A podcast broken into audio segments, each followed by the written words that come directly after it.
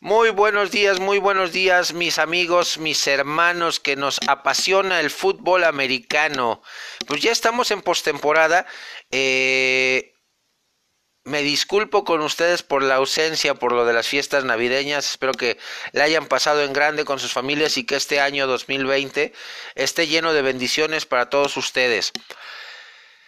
Pues ya, se nos fue el año 2019, se nos acabó la temporada, eh, han pasado muchísimas cosas, eh, una ronda de, eh, de, comodines muy emocionante, muy dramática, donde pues quedaron fuera cuatro equipos, los Bills de Buffalo, los Patriotas de Nueva Inglaterra, que fueron sorprendidos por Mark Brable y los Titanes de Tennessee, con una buena estrategia de cocheo con equipos especiales y con ataque terrestre.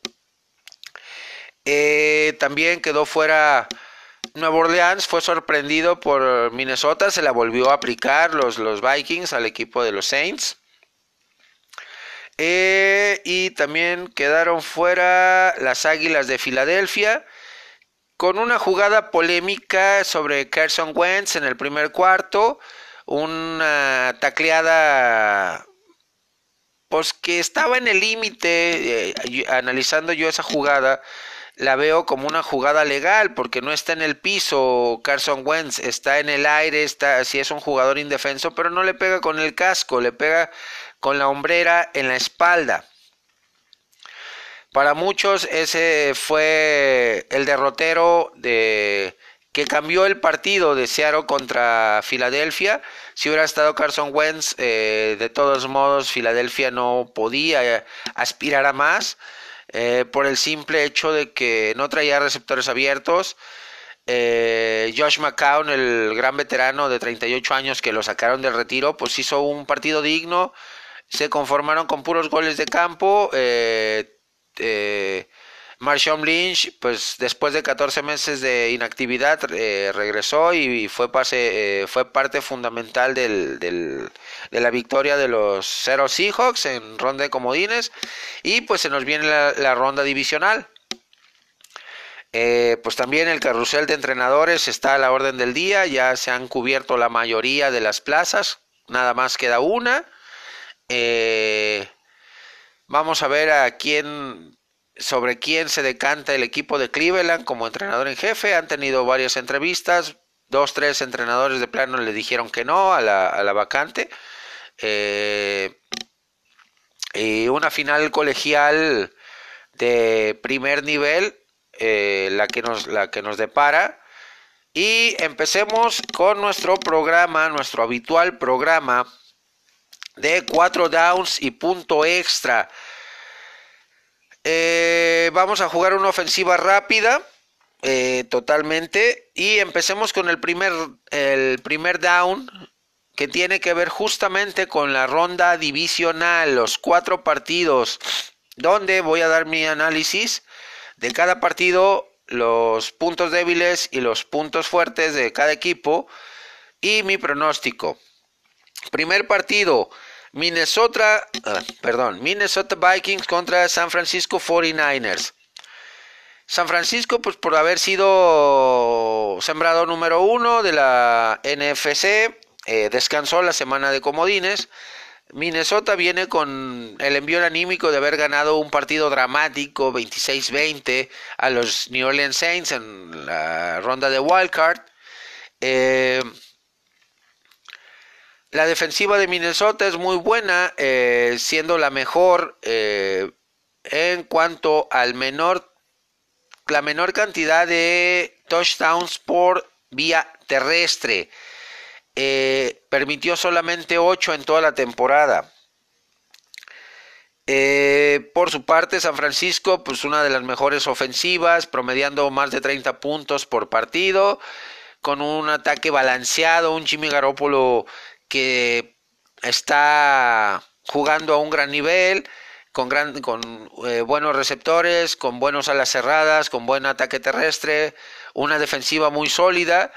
Eh, pues se espera un partido cerrado, un partido eh, de pocos puntos, a pesar de que San Francisco, como les digo, promediaba más de 30 puntos por partido, pero Minnesota sabe frenar el, ataque terrestre en zona roja, eh, no permite muchos touchdowns por, eh, eh, por esa vía, a pesar de que San Francisco tiene uno de los ataques terrestres por comité más espectaculares de, la, de la liga, con Matt Breda, con Thomas con Mursted y con Telvin Coleman proveniente de los Atlanta Falcons.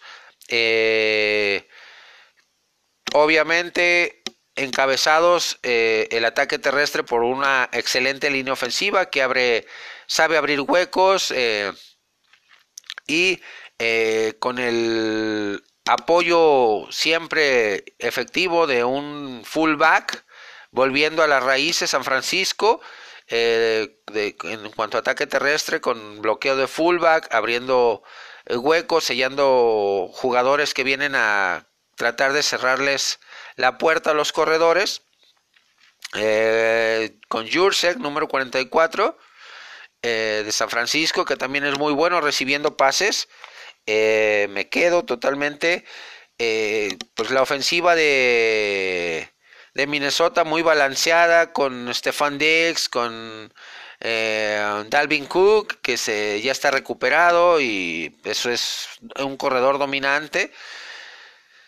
El, único punto débil de, llamémoslo desde ese punto de vista, es eh, Kirk Cousins, que pues tiene un historial negativo en su contra en cuanto a ganar partidos importantes. Ya se quitó un poquito ese, ese peso psicológico al ganarle a, a los Saints la semana pasada. Viene con un envión eh, emocional y anímico muy fuerte. Va a ser un partido cerrado, les digo, de pocos puntos. Y me voy con San Francisco por una diferencia de 7 puntos en este partido. El siguiente partido del mismo día sábado los sorprendentes Titanes de Tennessee se enfrentan a los Cuervos de Baltimore.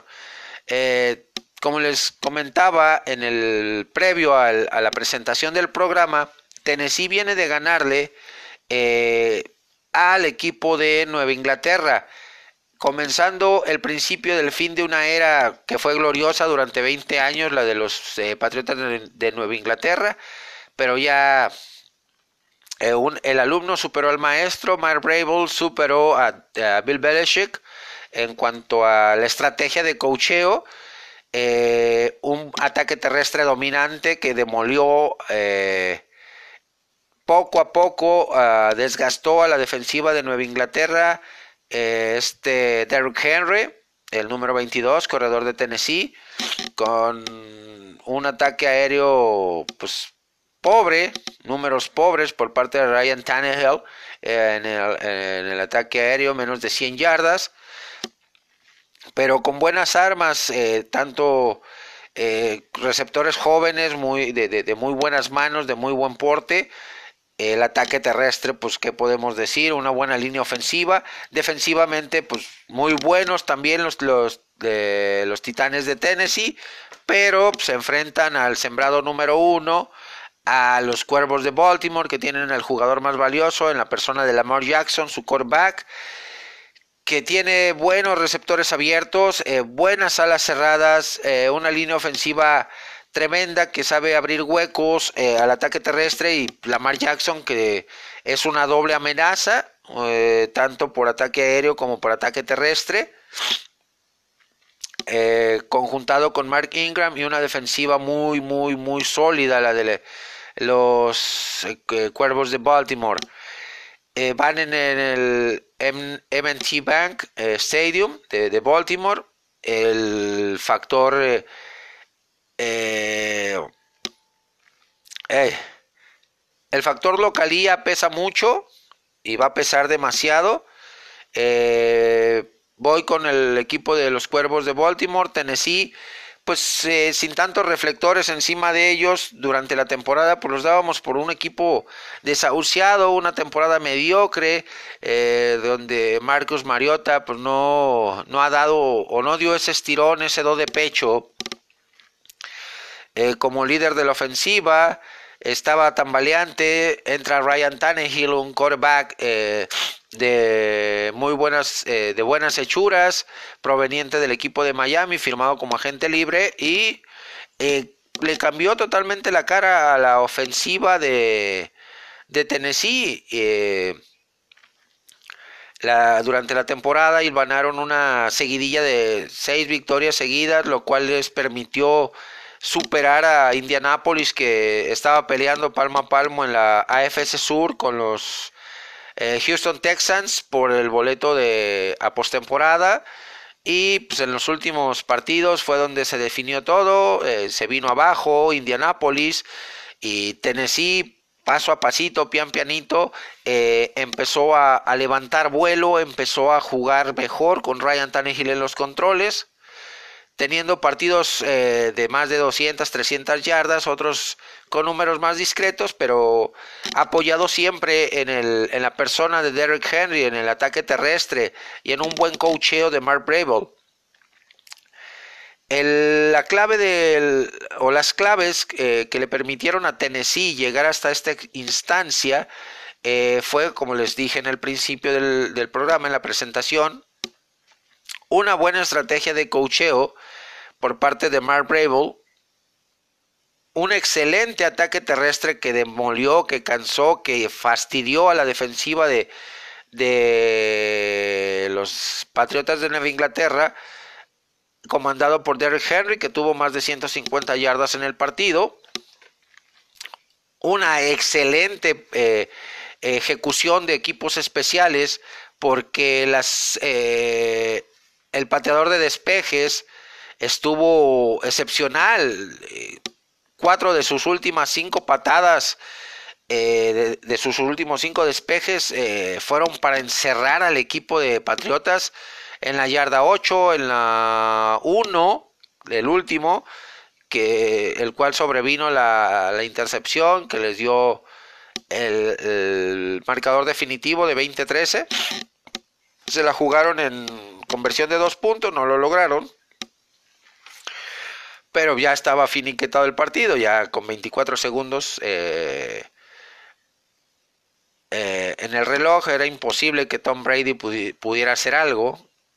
Sus receptores abiertos en la peor, en el peor eh, nivel de toda su carrera, Julian Edelman, siendo el segundo peor receptor en cuanto a soltar balones, con más de 10. Tom Brady con un porcentaje de pases completos eh, acumulado en la temporada, el más bajo de, la, de su historia, con el 53.5%. O sea, eh, problemas internos de, Nueva Inglaterra y como les digo, el principio del fin de una era, sí, ganaron seis supertazones de nueve que, jugaron los Patriotas, eh, Tom Brady, el más ganador, porque no se le puede llamar el, más grande de todos los tiempos, el más grande, todos sabemos que es el número 16 de los 49 eh, de San Francisco de la década de los 80s y 90s, eh, de nombre Joseph Clifford Montana, conocido por el, en los bajos mundos del fútbol americano como Joe Montana, Joe Cool Montana, eh, pero pues, el principio del fin de una era, todo tiene un principio, todo tiene un fin, y es lo que está pasando con la dinastía de los patriotas de Inglaterra. Se ve muy difícil que vuelvan a brillar como lo han hecho. Bill Belichick eh, está a punto de salir del equipo, de no renovar. Tom Brady, por, por lo consiguiente, terminó su contrato y eh, no creo que renueve se rumora que Tom Brady va a seguir a su coordinador ofensivo, a Josh McDaniels, en caso de que Josh McDaniels acepte el trabajo como entrenador en jefe de Cleveland. Eh, ¿Por qué? Porque él es oriundo de la ciudad de Cleveland, ya tiene experiencia como entrenador en jefe, que no le fue muy bien con los Broncos de Denver, eh, pero es uno de los candidatos más fuertes a llegar a esa silla, a esa silla caliente.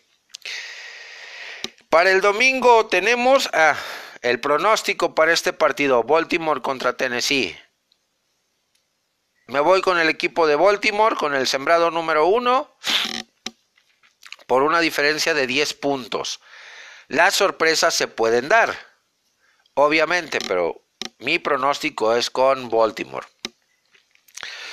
Para el día domingo tenemos a el encuentro en Arrowhead Stadium entre los Houston Texans y Kansas City Chiefs. Dos corebacks menores de 25 años que siguen, que están en su eh, contrato de novatos, al igual que Lamar Jackson de eh, los Cuervos de Baltimore. Y eh, que son realmente fenomenales los dos mariscales de campo, que tienen muy buenas armas ofensivamente, que son dos defensivas muy sólidas con ciertos detallitos la defensiva de, de, Kansas City, pero que al cierre de la temporada mejoró ostensiblemente, mejoró mucho ese, esos puntos débiles que tenía. Esperemos que pues mantenga ese, esa, esa línea ascendente y no nos den la cara que eh, acostumbran las defensivas de Andy Reid en los partidos de postemporada, que se nos caen a pedazos. Esperemos que no sea así. Houston viene de un partido dramático, excepcional, eh, eh, maravilloso contra los Buffalo Bills, eh, que se definió en tiempo extra, 22-19. defensivamente pues, tuvieron el, envión anímico del regreso de su líder, moral y capitán J.J. Watt, el número 99, los Tejanos de, Houston, que tuvo un partido eh, muy bueno contra los Bills de Buffalo. Eh, tienen un coreback que es una doble amenaza, que tiene un brazo excepcional como es de Sean Watson, que tiene un ataque aéreo con dos verdaderos eh, jugadores excepcionales, eh, haciendo evocar a la ofensiva de los jaguares de Jacksonville de, sus principios, con el trueno y el relámpago que se hacían llamar Keenan McCardle, y Jimmy Smith.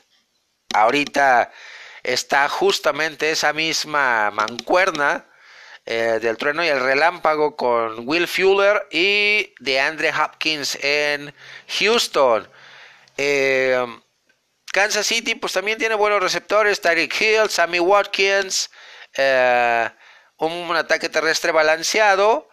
Don Patrick Mahomes, que también es una doble amenaza, sabe generar yardas con sus piernas y por pase. Ha apoyado mucho, mucho en su ala cerrada, Travis Kelsey, eh, que recibió cerca de 100 pases esta temporada, que es un arma indispensable en la, ofensiva de, los Kansas City Chiefs. Eh, el duelo se va a definir, eh, este de Kansas City contra los Houston Texans, en las trincheras. Aquel el equipo que cometa menos errores eh, mentales, castigos de fuera de lugar, interferencias de pase, eh, eh, faules personales, etcétera, es el que va a ganar, porque son dos equipos muy equilibrados. Me quedo definitivamente con el equipo de los Kansas City Chiefs, que es el segundo sembrado de la AFC, para llegar a la final de conferencia. Se va a definir por siete puntos este partido a favor del el equipo de Kansas City. El siguiente encuentro, dos corebacks veteranos, ganadores de Supertazón, eh, que se enfrentan en Lambeau Field.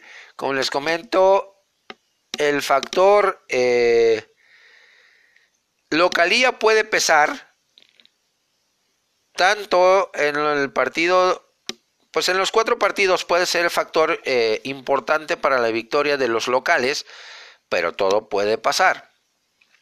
Eh, Green Bay con Aaron Rodgers eh, y Seattle con Russell Wilson.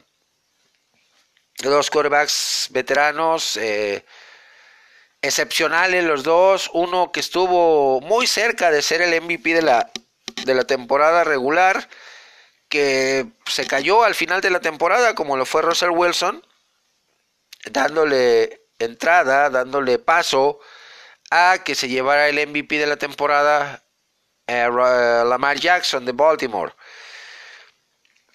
Tiene muy buenas armas ofensivas. Eh, el equipo de los Seattle Seahawks con Tyler Lockett, con eh,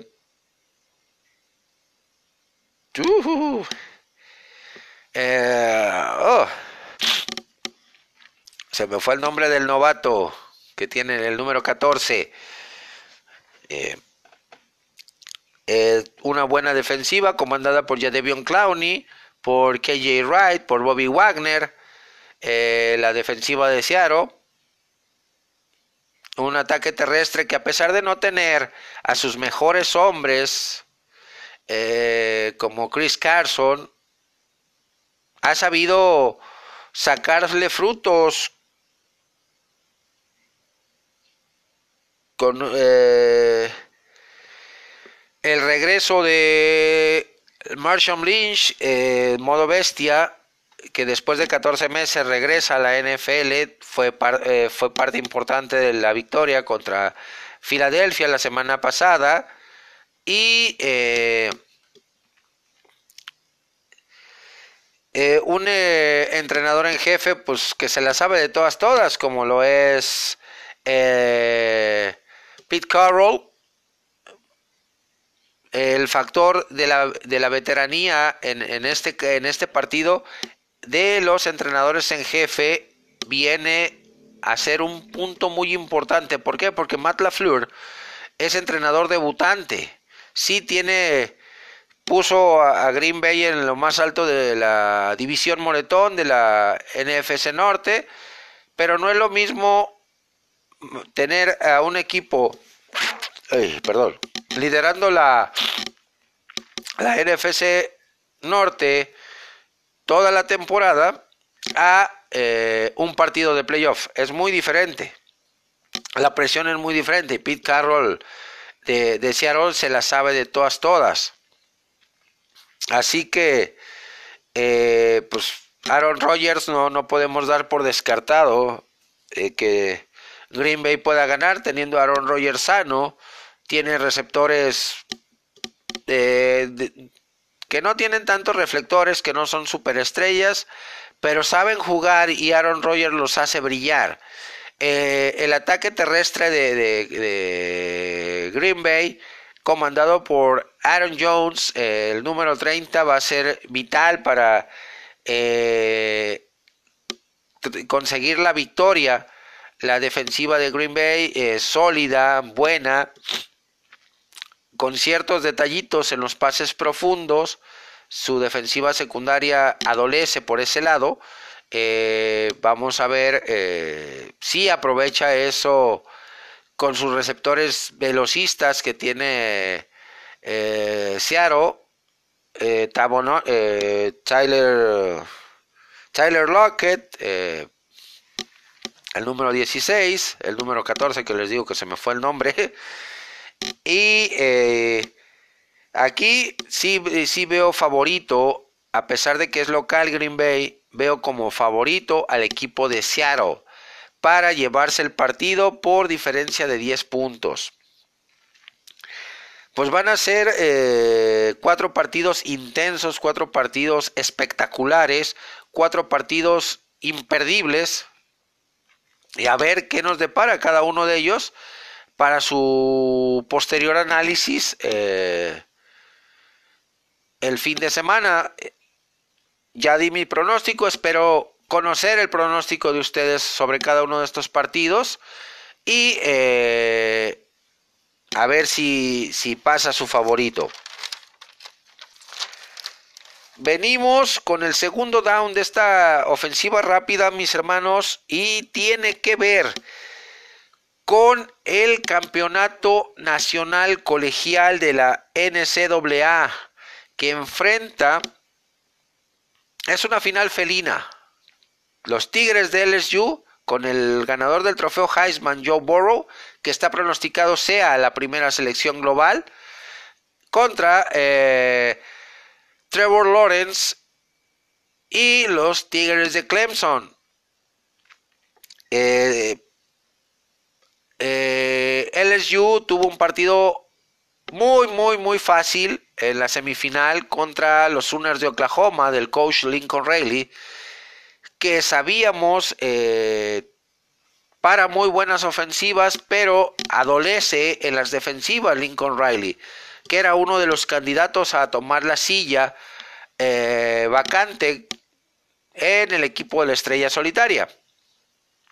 No fue así.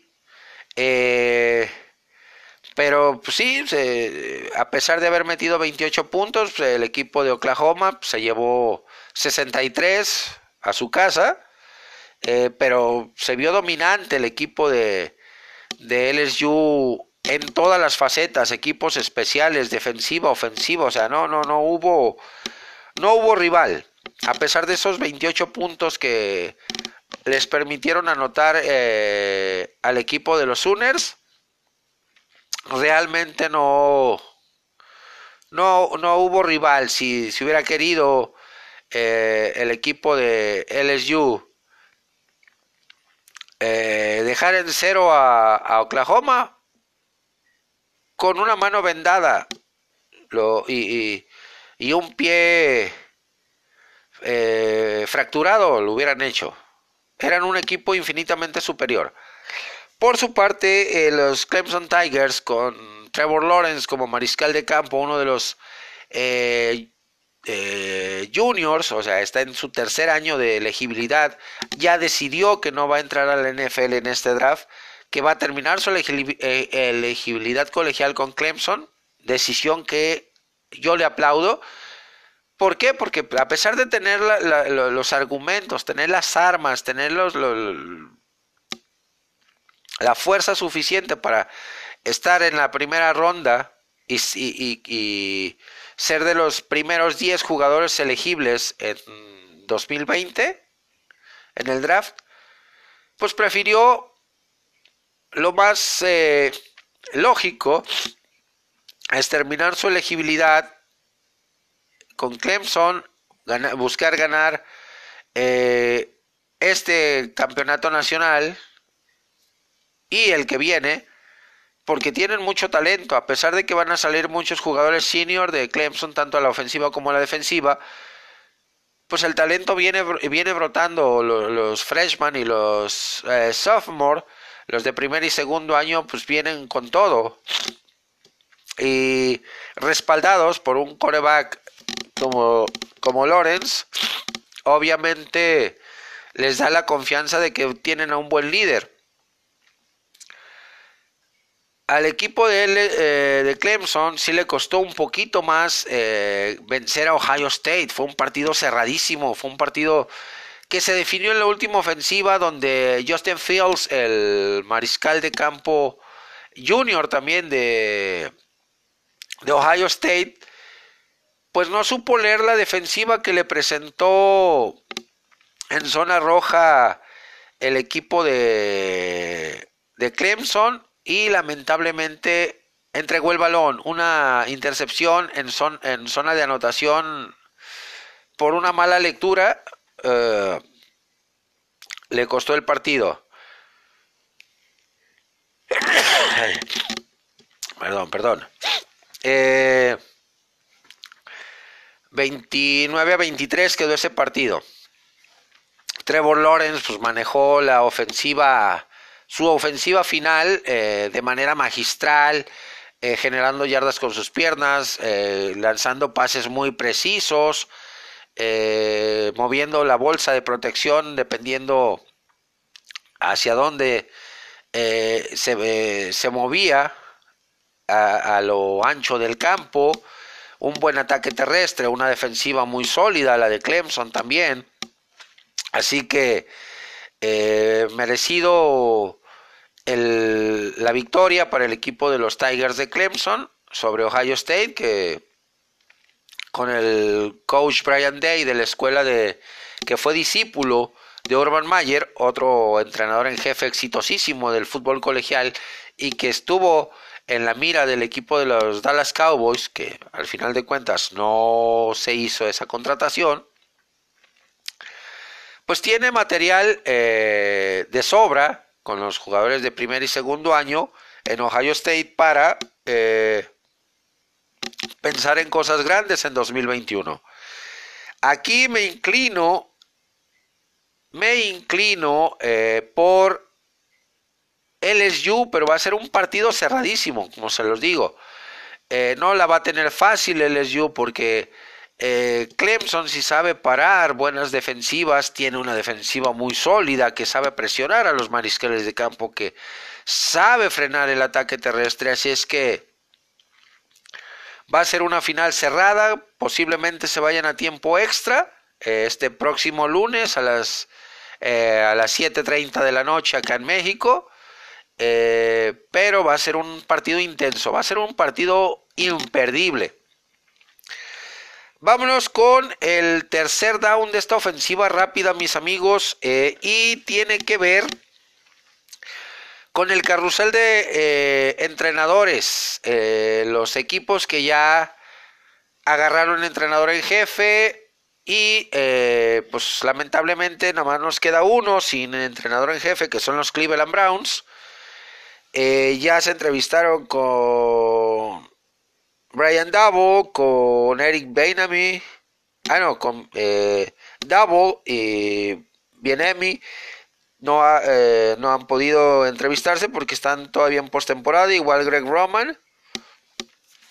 Eh, con eh, Stefanski de Minnesota tampoco han podido entrevistarse. Está en veremos. Jim Schwartz de Filadelfia, el coordinador defensivo, ya lo ya pidieron permiso. En Filadelfia ya les dio la anuencia para entrevistarlo. Igual Josh McDaniels de Nueva Inglaterra, que es el candidato más fuerte eh, para eh, tomar la, la silla de, de, los cafés de Cleveland. ¿Por qué? Porque él es oriundo de, de la ciudad de, la zona de Ohio. Los que ya tienen entrenador en jefe eh, son a partir del primero de enero los Washington Redskins que le dieron, decidieron no continuar eh, con el proyecto o no darle la oportunidad a Bill Callahan, que tomó las riendas como interino tras la salida de Jay Gruden. Y eh, ni tardos ni perezosos fueron por eh, un extraordinario mariscal, perdón, extraordinario entrenador en jefe que fue despedido esta misma temporada, como lo es Ron Rivera, proveniente de las Panteras de Carolina. Y eh, Ron Rivera, eh, ya al ser presentado oficialmente, tuvo a bien eh, empezar con los movimientos de su staff de cocheo y jaló a Jack del Río como coordinador defensivo, que es uno de los, a mi gusto, es uno de los eh, mejores coordinadores defensivos en los últimos 20 años. Tuvo sus eh, quereres como entrenador en jefe, eh, Jack del Río le fue medianamente bien, pero como dice el dicho, zapatero a tus zapatos, si eres coordinador ofensivo y eres brillante como coordinador defensivo, quédate ahí, en tu zona de confort viste que como entrenador no te fue muy bien, no te muevas de donde, de, lo que sabes hacer. Eh, Panteras de Carolina tampoco decidieron continuar con, el, con su entrenador en jefe interino y darle la oportunidad como entrenador en jefe eh, completo, de tiempo completo, que y decidieron traer de la Universidad de Baylor a Matt Rule, uno de los mejores coaches más disciplinarios que existe en la O estaba en la NCAA, exitoso en todos los proyectos o eh, eh, sí, en los proyectos colegiales en los que estuvo. Llámese Mississippi State, llámese Baylor, eh, exitoso y, con, y parando buenos equipos ofensiva y defensivamente, equipos muy balanceados, muy agresivos, muy fuertes y espectaculares.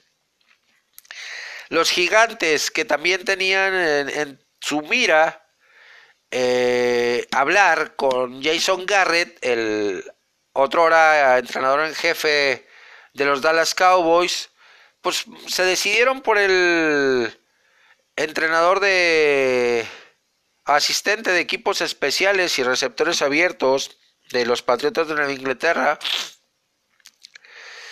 eh, Joe Jush, un hombre sin tantos espejos, sin tantos reflectores, pero que es una apuesta muy fuerte, muy arriesgada por parte de los de los Giants sin dudarlo, le dieron las gracias a Pat después de dos temporadas desastrosas, con nueve victorias y 23 derrotas. Y eh, pues traen a este coordinador eh, de, de equipos especiales o asistente de equipos especiales y receptores abiertos que estaba bajo, las, eh, bajo el mandato de Bill Belichick en Patriotas el cual, el cual, eh, pues les digo, es un perfecto desconocido. Vamos a ver si le sale bien la apuesta al equipo de los gigantes. Y por último, el equipo de los Dallas Cowboys, que tenían un mar de, de, de candidatos. Matt Rule, que terminó en Carolina, que Mike McCarthy, que fue el ganón, eh, este Josh McDaniels, eh, que a mi gusto no, me, no, no era de mi gusto personal, McDaniels como entrenador en jefe de los Cowboys, estaba Urban Meyer, estaba Lincoln Riley, estaba Nick Saban, estaba eh, Ron Rivera.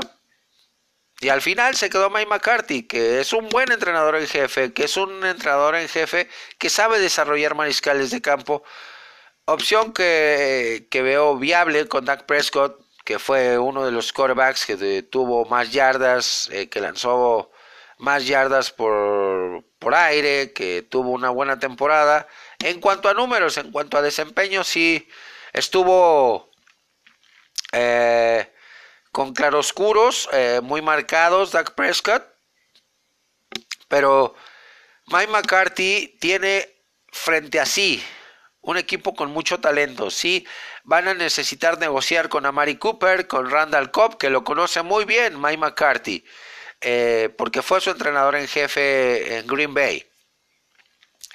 Eh, Van a tener que negociar con Michael Bennett a la defensiva, con Robert Quinn, que fue parte fundamental de la defensiva, que sí tuvo igual sus claros oscuros eh, esta temporada, la defensiva de los Vaqueros, motivo por el cual eh, Mike McCarthy pues ya hizo movimientos, ya le dio las gracias a Rod Marinelli, y se trajo a el entrenador de linebackers de los Santos de Nueva Orleans, Mike Nolan. Un muy buen, muy buen de coordinador defensivo en los equipos en los que ha fungido en ese puesto. También se trajo eh, a Mike Tomsula como coordinador de línea defensiva que también tuvo un trabajo excepcional con los 49 de San Francisco, el, tiempo que estuvo ahí con ellos. Eh, a John Fassel como entrenador de equipos especiales, que también eh, eh, un, muy buen entrenador, un muy buen coordinador eh, en los equipos en los que ha estado. también recientemente pues le dio la oportunidad a, a Kellen Moore de seguir puliéndose como coordinador ofensivo, aunque eh, Keller Moore tiene también una propuesta muy interesante de, la Universidad de Washington, su alma mater, en la misma posición, la cual, a mi gusto, a mi punto de vista, eh, creo que debería quedarse en vaqueros, creo que debería eh, seguir puliéndose en vaqueros bajo las órdenes de McCarthy, va, va a crecer mucho. Eh, pero pues, la decisión final la va a tomar eh, Keller Moore. También los vaqueros habían hablado con eh, Marvin Lewis, otro excepcional coordinador defensivo, a ver si deciden contratarlo para quedarse con los linebackers o etcétera, que tuvo momentos eh, interesantes cuando fue entrenador en jefe con Cincinnati, pero nada para escribir a casa. ¿Por qué? Porque eh, Cincinnati era un equipo muy espectacular en la temporada regular. Anotaba muchos puntos, buenas defensivas, pero a la hora buena en los playoffs no pasaba de la ronda de comodines. Se nos venía cayendo a pedazos. A pesar de tener equipos con, con mucho talento. Eh, y como les comento, eh, el único equipo que sigue sin entrenador en jefe pues son los Cleveland Browns. A ver hasta cuándo nos, nos dan el nombre de, su futuro entrenador en jefe. El cuarto down, mis amigos, de esta ofensiva rápida, la cual pues, eh, tiene que ver con los corebacks que han decidido ser elegibles para el Draft 2020 sorprende mucho eh, que eh, Tua Tagovailoa, el quarterback de Alabama, que lamentablemente tuvo una lesión gravísima de cadera, eh, se haya declarado elegible. Está arriesgando el todo por el nada.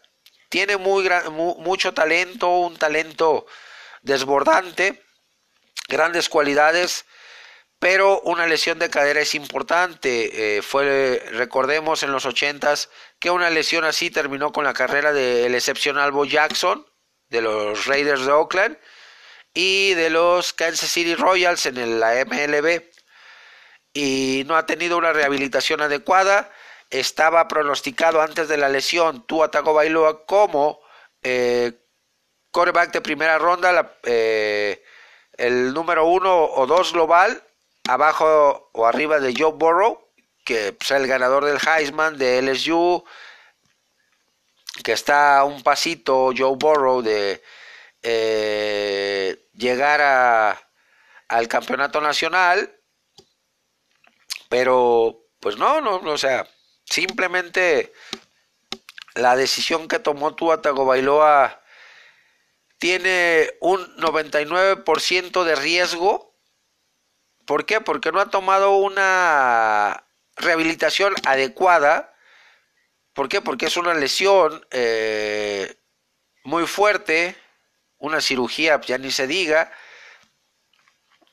Eh, puede ser elegible, eh, no va a alcanzar a recuperarse al 100% antes del combine, que es donde puede eh, mantener los puntos que tenía hasta antes de la lesión, subirlos o bajarlos. La puntuación que le dan los scouts, los especialistas en este, en este rubro.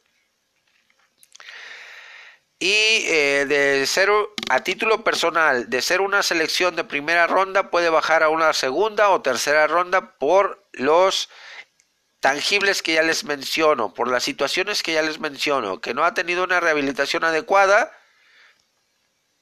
eh, y que es una lesión muy difícil, una, una lesión complicada, posible y, lo más ideal, a mi punto de vista, para Tua Bailoa hubiese sido quedarse a terminar su elegibilidad con Alabama. Y junto con Trevor Lawrence en 2021 ser eh, una de las primeros eh, quarterbacks elegidos para ese draft. Lamentablemente, pues tomó la decisión eh, apresuradamente, sin pensar, sin analizar, y pues esperemos que no traiga consecuencias graves para este joven mariscal de campo, que, como les digo, arriesgó el todo por el nada. El otro es, obviamente, eh, Joe Burrow, que ganador del Heisman, eh, todos los récords habidos y por haber en LSU, eh, una visión de campo, un liderazgo, unas cualidades excepcionales. Pues él ya había terminado su elegibilidad, ya estaba en su cuarto año, posiblemente pues eh, era, era de esperarse. va a haber varios equipos interesados, Miami, Cincinnati, eh, los mismos Jets, o sea, va a estar, va a irse en, eh, en pic alto. otro que está disponible es yo, este, Justin Herbert de Oregon, de los Patos de Oregon también. Una mente brillante, ganador de un trofeo por mérito académico. Se me fue el nombre del. que es equivalente al Heisman. Estudiante de medicina, que ya también estaba en su último año, Justin Herbert con cualidades excepcionales eh, y también va a salir en, en, pick alto en primera ronda. Eh, también se declaró elegible un freshman como lo es Jake Fromm de eh, la Universidad de Georgia, un quarterback de cualidades excepcionales que maduró muy rápido en su segundo año estuvo disputando el campeonato nacional, que lamentablemente pues, se lo quitó Alabama, eh, pero eh, disfruta el fútbol americano como, como nadie. Eh, Jake Fromm tiene un muy buen brazo, un brazo muy preciso, sabe administrar el, el juego, es un coreback movible, es un quarterback eh, con una muy buena visión de campo. Pues también va, si no sale en la primera ronda, que lo veo eh, un poquito complicado, eh, se va en segunda ronda o lo más que puede caer es a la tercera ronda. Todo va a depender de sus calificaciones en el Pro Day y en el Combine. Y para cerrar, mis amigos, esta ofensiva rápida, pues el punto extra tiene que ver con aquellos corebacks de la vieja escuela que están por terminar su contrato o ya de plano están buscando nuevos aires porque sus actuales equipos ya no tienen cabida o ya no les van a renovar el contrato. El primero de ellos, eh, Tom Brady de Nueva Inglaterra ganador de seis anillos de supertazón, todos los blasones habidos y por haber, todos los récords habidos y por haber en cuanto a yardas, en cuanto a pases completos, en cuanto a pases de anotación, en postemporada, en, temporada normal, pero tiene eh, en su contra el factor Cronos, 30 y 42 años de edad, próximo a cumplir 43 se rumora, se rumora, no es una noticia hecha, que eh, posiblemente si Josh McDaniels logra firmar con Cleveland, Tom Brady se va a ir con Josh McDaniels. Que a título personal se me haría una tontería por parte de Josh McDaniels teniendo a un coreback joven al cual puede desarrollar, con el cual puede trabajar de mejor manera, como lo es Baker Mayfield. Y que nos ha demostrado Mayfield que es eh, eh, alguien con un techo muy alto. Tom Brady ya no tiene nada que demostrar en la liga. Está aferrado a querer jugar hasta los 45 años. Ya ganó todo lo que podía haber ganado. Que tome la, salida de, de, retirarse dignamente y no estar arrastrando el prestigio hasta los 45 años. También se rumoraba que Brady llegaba a los vaqueros. igual a título personal no me parecía una opción viable por la edad, porque Vaqueros tiene a Dak Prescott como coreback titular que a pesar de la mediocre temporada que tuvo el equipo de la Estrella Solitaria, pues Prescott tuvo su temporada con claroscuros, pero tuvo muy buenos números y con un entrenador adecuado, con Kellen Moore, si se llega a quedar, eh, Dak Prescott puede dar mucho más de lo que nos dio la temporada pasada eh, al equipo de la Estrella Solitaria. También eh, se mencionaba como rumor, no, no noticia confirmada, que San Francisco quería a Tom Brady, pero yo dudo que San Francisco, Cal Shanahan y Jimmy Garoppolo quieran tener a Tom Brady. Sí, es un legendario, es un hecho. Garoppolo está haciendo muy bien las cosas. Garoppolo salió de Nueva Inglaterra porque no iba a tener oportunidad de, de jugar estando Brady. Y el poco tiempo que jugó con Nueva Inglaterra, lo hizo bien, suplió bien a, Tom Brady. Pero, eh, pues, dudo, dudo que si llegase a eh, Brady a San Francisco, eh, Garoppolo aceptara un rol como coreback suplente. Eso es imposible. Otro jugador que también se aferra a, seguir en la liga con 39 años de edad de Los Ángeles Chargers. Sí, Philip Rivers. Un competidor en toda la extensión de la palabra, un líder, un motivador. Pero su falta de movilidad, su eh, le está costando caro, le está, le está costando, eh, el dios Crono le está cobrando facturas muy caras, con intereses muy altos. ¿Por qué? Porque sus pases se están quedando cortos y lo vimos toda la temporada. Eh, fue muchas intercepciones por pases mal lanzados, por pases con falta de fuerza, con falta de distancia. No, no, no, no veo camino para Philip Rivers eh, en otro equipo, sinceramente. Ya debe de optar por eh, retirarse dignamente. Sé que le faltó un anillo de supertazón. Igual le, le hizo falta a Dan Marino y está en el Salón de la Fama. Igual le hizo falta a Tony Romo de los Vaqueros y es el líder estadístico de los Dallas Cowboys. Eh, pero hasta ahí. Otro más eh, que lamentablemente perdió la temporada por una lesión en el codo, me refiero a Ben Roethlisberger de los Pittsburgh Steelers. También 37 años de edad, eh, ganador de dos anillos de supertazón, pero ya, ya debe de, ir pensando en, en, retirarse porque no, no me imagino a Big Ben en, otro equipo, no me imagino a Big Ben vistiendo otros colores, sinceramente. Eh, es parte de las leyendas del equipo de los Steelers, junto con eh, Terry Bradshaw, el divino calvo, en la década de los setentas.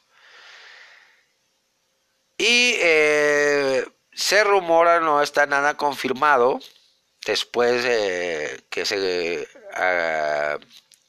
confirme algo, yo les hago llegar la, información, mis amigos, de que eh, Pittsburgh está en busca de Andy Dalton, que termina contrato, y de Marcus Mariota, de Tennessee. Como les comento, es, es un rumor. Y por último, tenemos a Eli Manning, también, con 39 años de edad. Lo veo imposible que llegue algún otro equipo. Ganador de dos anillos de Supertazón, eh, los cuales se los quitó a Nueva Inglaterra.